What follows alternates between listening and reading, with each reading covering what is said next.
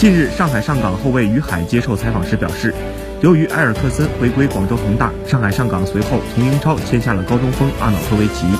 他的到来立刻就发挥了作用，在六场比赛中四次破门，这也让上港在未来的亚冠比赛中提升了信心与实力。